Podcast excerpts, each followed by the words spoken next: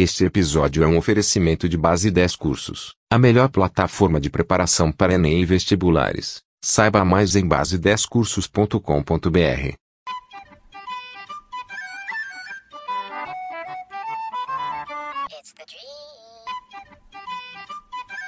Fala, povo lindo, tudo bem com vocês? Professor Estefânio Gama novamente.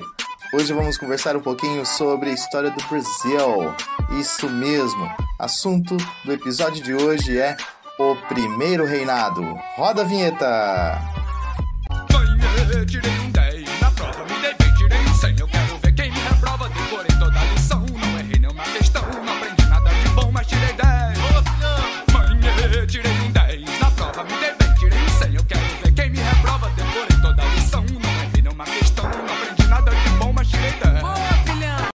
É isso aí, pessoal. Como disse a vocês, primeiro reinado é o nosso assunto de hoje, tá bom?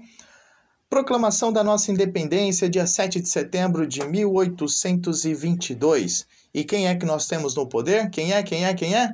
Dom Pedro I. Tinha aí uma grande missão inicial que era consolidar a nossa independência. Por quê? Porque na região norte e nordeste do nosso país estavam acontecendo algumas revoltas contra a emancipação do Brasil. Basicamente, essas revoltas lideradas por militares e também comerciantes portugueses. E o Brasil tinha um problema.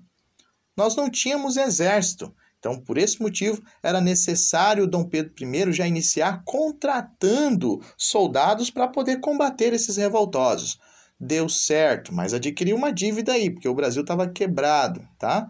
Prova de que deu certo foi que, a partir de meados de 1823, o país já estava no controle de Dom Peter I, tá bom? Além disso, o Brasil precisava, gente, do reconhecimento internacional para ser de fato aí eh, visto como uma nova nação. 1824, os Estados Unidos reconhecem. 1825, os mexicanos e também os portugueses, muito embora Portugal vai cobrar aí uma indenização de 2 milhões de libras esterlinas. Olha o Brasil de novo fazendo empréstimo para poder quitar as suas dívidas, né? honrar com os seus compromissos. Eis que então foi pago para Portugal essa indenização. Em 1827, tanto a Inglaterra quanto outros países europeus também reconheceram a nossa independência. E é claro que fizeram isso para poder então ter aí a liberdade de inundar o nosso território com os seus produtos industrializados. Beleza. Feito isso, o Brasil precisava agora do quê? De uma constituição. Eis que então, em 1823, acabou sendo formada uma Assembleia Constituinte, cuja liderança dessa, dessa Assembleia estava nas mãos de Antônio Carlos Ribeiro de Andrada. E então foi formado ali um pré-projeto, um anteprojeto constitucional. Né? E dois elementos são interessantes nesse pré-projeto: o anti-absolutismo e o anticolonialismo. O anti-absolutismo era justamente a ideia de limitar as ações do imperador, ou seja, de Dom Pedro. Vocês acham que ele vai gostar dessa ideia? Provavelmente não. E o anticolonialismo era não colocar os portugueses em cargos estratégicos do cenário político, porque o Brasil queria de fato estabelecer a sua soberania. E é claro que Dom Pedro I não concorda com nada disso. Inclusive, ele acabou mandando dissolver essa constituinte, tá? E foi de uma forma um pouco agressiva, que inclusive gerou a famosa Noite da Agonia. O, o, o prédio foi cercado, os políticos acabaram sendo reprimidos, inclusive alguns acabaram sendo presos, enfim. 12 de novembro de 1823, a Noite da Agonia. Eis que então Dom Pedro acabou estabelecendo uma outra Constituição, a Constituição de 1824. Essa Constituição também ficou conhecida como a Constituição da Mandioca. Tá?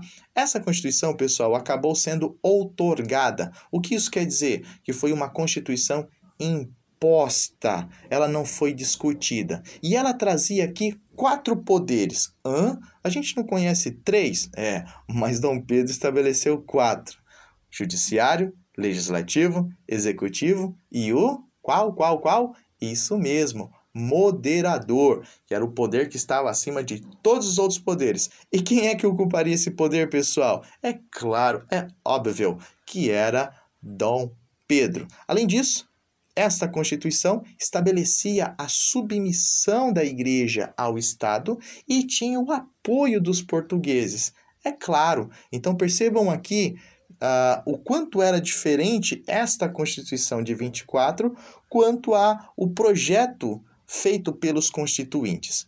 Outro item que é importante destacar desta Constituição é o seu sistema eleitoral, que podemos dizer era elitista. O que isso quer dizer?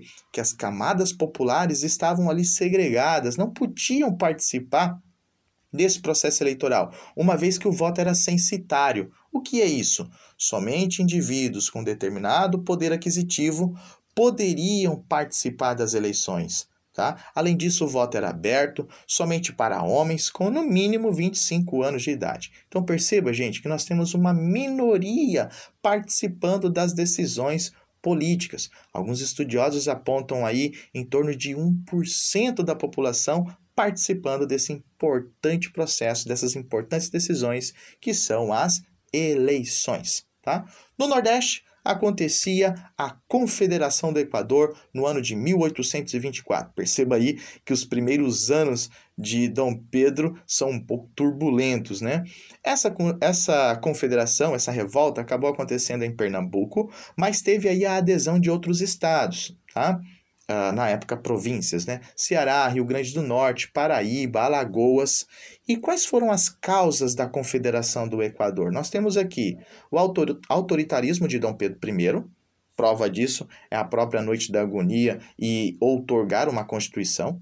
O Nordeste vivendo uma crise econômica com uma dificuldade muito grande com a venda do algodão e do açúcar, que estava perdendo espaço no cenário internacional uma insatisfação tanto dos pobres quanto dos ricos, e tudo isso então contribuiu para que ocorresse a Confederação do Equador. E quais eram aí as ideias desses confederados? Primeiro que queriam fundar uma república. Vale dizer que no continente americano somente o Brasil era uma monarquia, tá? Queriam fundar aqui a Confederação, a República da Confederação do Equador, tá?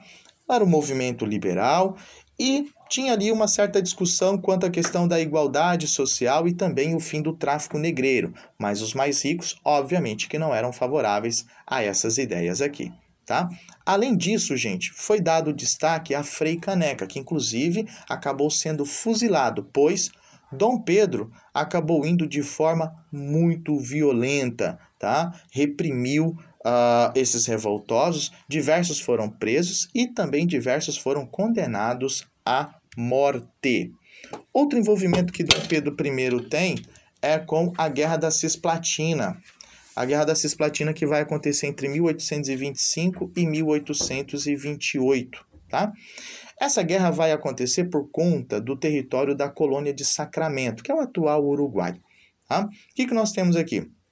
Ela foi anexada por Dom João VI, tá? E acabou sendo fundada aí a província Cisplatina. Quando é no ano de 1825, a Cisplatina do Brasil acabou se desvinculando do nosso território e vinculando as Províncias Unidas, atual Argentina. E aí é claro que Dom Pedro I acabou declarando guerra à Argentina, porque ele não concordava com isso. Pois bem, era uma guerra totalmente impopular, não tinha de fato muito, muito sentido para nós, os gastos foram elevados e houve um impasse, porque nenhum dos lados conseguiam vencer. Eis que então quem vai fazer o meio de campo aí, quem vai intermediar argentinos e brasileiros é a Inglaterra, tá? E não teve vitorioso nenhum, contribuiu para desgastar a imagem de Dom Pedro e piorar a nossa situação econômica. E aí, gente, nós já estamos caminhando em direção à abdicação de Dom Pedro I. Por quê? Porque existem diversos fatores que contribuíram para o desgaste da sua imagem e para que de fato ele pedisse para sair, né? desse aquela arregada. Fatores políticos podemos apontar a Noite da Agonia, a repressão à Confederação do Equador, a sua prepotência, autoritarismo com o poder moderador, tá?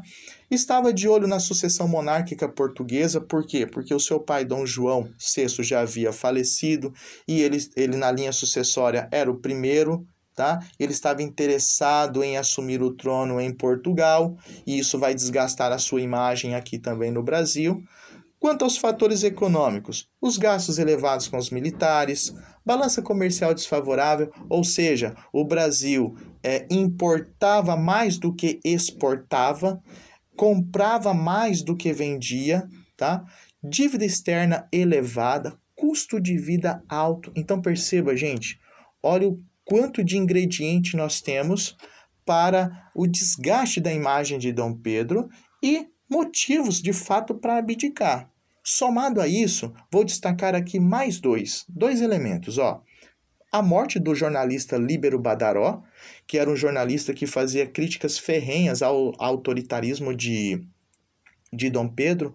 Líbero Badaró acabou sendo morto e, ao que tudo indica, Dom Pedro estava envolvido, foi a mando dele que Líbero Badaró acabou sendo assassinado. E aqui a Noite das Garrafadas. Que noite foi essa? 13 de março de 1831. Dom Pedro foi para as Minas Gerais tentar esfriar a cabeça. E quando ele chegou lá, o pessoal começou a fazer alguns protestos contra ele. Beleza. Ele volta para a capital. Passado alguns dias, ele volta para a capital, Rio de Janeiro.